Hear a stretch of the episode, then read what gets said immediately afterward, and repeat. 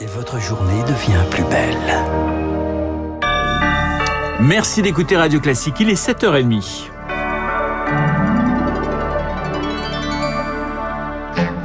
La matinale de Radio Classique avec Renaud Blanc. Et à 7h30, le journal nous est présenté par Charles Bonner. Bonjour Charles. Bonjour Renaud, bonjour à tous. Les prix de du gaz et de l'électricité sont en hausse et vous l'avez sûrement remarqué, ceux du carburant aussi. La ministre Barbara Pompili demande aux distributeurs de faire un geste. En moyenne, le gasoil est à plus d'un euro 53 le litre, 30% d'augmentation d'un an. Le samplon 95, c'est un 60, une augmentation provoquée par la reprise mondiale qui met en difficulté les professionnels, Émilie Vallès. Parmi les plus touchés par ces hausses, les chauffeurs de taxi, Émeric vient de remplir la moitié de son réservoir. L'addition a du mal à passer.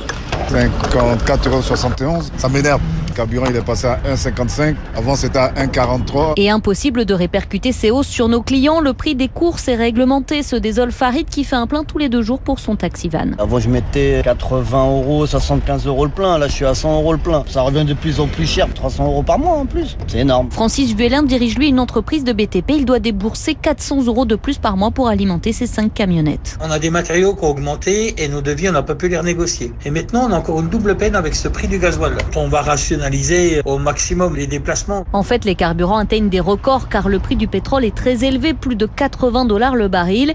Et si cela continue de monter, cela risque de freiner la reprise économique, explique Jean-Pierre Favenec, enseignant spécialiste de l'énergie. On est plutôt près d'un plateau, sinon sur un plateau, on ne devrait pas voir le prix des carburants augmenter beaucoup. Je peux espérer que les deux pays leaders qui sont l'Arabie saoudite et la Russie s'entendent pour mettre davantage de pétrole sur le marché et ceci pourrait faire baisser le prix du pétrole. Face à cette flambée des prix des carburants, la ministre de la Transition écologique Barbara Pompili demande aux distributeurs de réduire leurs marges. Le reportage d'Émilie Vallès est sur les prix de l'énergie. La Commission européenne dévoile aujourd'hui son arsenal de mesures, une boîte à outils pour alléger la facture des consommateurs, des mesures dans lesquelles les États membres pourront puiser.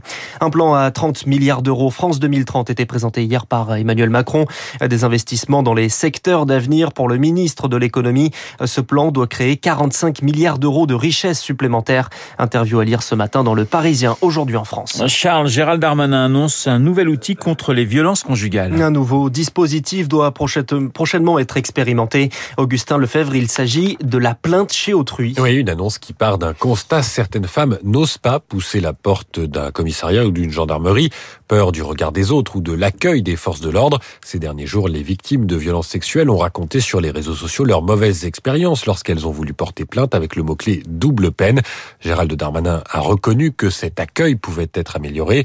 Une expérimentation va donc être lancée dans plusieurs départements à la fin de l'année. Ce sont les gendarmes et les policiers qui se déplaceront là où la victime aura pu se réfugier chez un proche ou dans une structure d'accueil. Cela s'ajoutera au dépôt de plainte à l'hôpital. Autre expérimentation mise en place après le Grenelle des violences conjugales. Cette expérimentation doit bientôt être généralisée. Les précisions d'Augustin Lefebvre. Trois élèves devant la justice, les suites de l'agression d'une professeure dans un lycée professionnel de Comblaville en Seine-Saint-Denis. Deux mineurs seront présentés aujourd'hui à un juge des enfants. Le troisième majeur et auteur des faits est renvoyé en comparution immédiate. Audience à 13h30 au tribunal judiciaire de Melun. 10 à 12 mois de prison avec sursis requis contre Alain Griset. Le ministre des PME comparaissait hier pour déclaration incomplète ou mensongère. Le parquet requiert également une amende ainsi qu'une peine d'inéligibilité de 3 ans, ce qui le pousserait en cas de condamnation à devoir quitter le gouvernement. Vous écoutez Radio Classique, il est 7h34. Le Conseil des ministres se penche aujourd'hui sur le prolongement du pass sanitaire. Le gouvernement l'a dit, pas d'aménagement avant le 15 novembre, mais il veut continuer à pouvoir y recourir. Un projet de loi est présenté en ce sens ce matin. Il prévoit également un durcissement des sanctions contre les fraudes au QR code, jusqu'à 50 prisons et 75 000 euros d'amende. Un pass sanitaire toujours exigé dans les bibliothèques, mais plus dans les grands centres commerciaux, de quoi provoquer la colère du monde de la culture et des loisirs.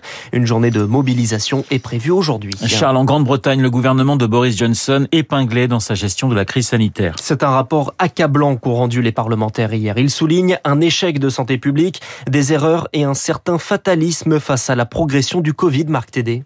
Ce sont des milliers de morts qui auraient pu être évités si le gouvernement avait pris des mesures plus rapidement, concluent les parlementaires. Bien que le Royaume-Uni ait été un des premiers pays à développer un test Covid en janvier 2020, il a gaspillé son avance. Les autorités ont ainsi privilégié une approche lente et graduelle dans le but de parvenir à une immunité collective alors que l'épidémie se propageait pourtant de manière exponentielle. Le confinement n'a finalement été décrété que le 23 mars 2020 soit plus de deux mois après la première réunion du Conseil scientifique britannique. Parmi les autres erreurs relevées, la décision de ne pas tester les personnes âgées qui sortaient de l'hôpital avant leur retour en maison de retraite. Enfin, certaines mesures semblent avoir été adoptées sans fondement scientifique, comme par exemple l'interdiction des activités sportives de plein air pour les enfants. Marc Tédé. Ils n'auront pas obtenu la réponse qu'ils attendaient. Les familles des victimes du naufrage du Bugalet Braise en colère. Le commandant d'un sous-marin britannique suspecté d'avoir provoqué ce drame en 2004 était entendu hier par la Haute Cour de Londres. Il a rejeté toute responsabilité. Il était Charles le dernier compagnon de la Libération. Hubert Germain est décédé hier. La France libre perd son dernier représentant. Hubert Germain était âgé de 101 ans. Un hommage doit lui être rendu ce vendredi aux Invalides. Une autre cérémonie est prévue le 11 novembre à l'Arc de Triomphe et en tant que dernier des 1038 compagnons de la Libération, il sera ensuite inhumé au Mont Valérien.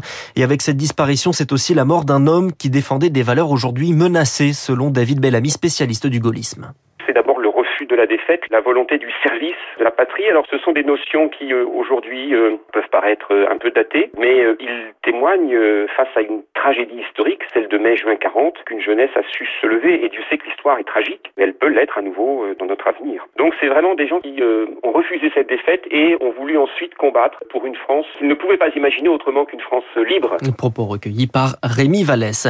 Il va tenter de briller. Le film Titane représentera la France aux Oscars 2021. La Palme d'Or réalisée par Julia Ducournau et au casting euh, Agathe Roussel et Vincent Lindon.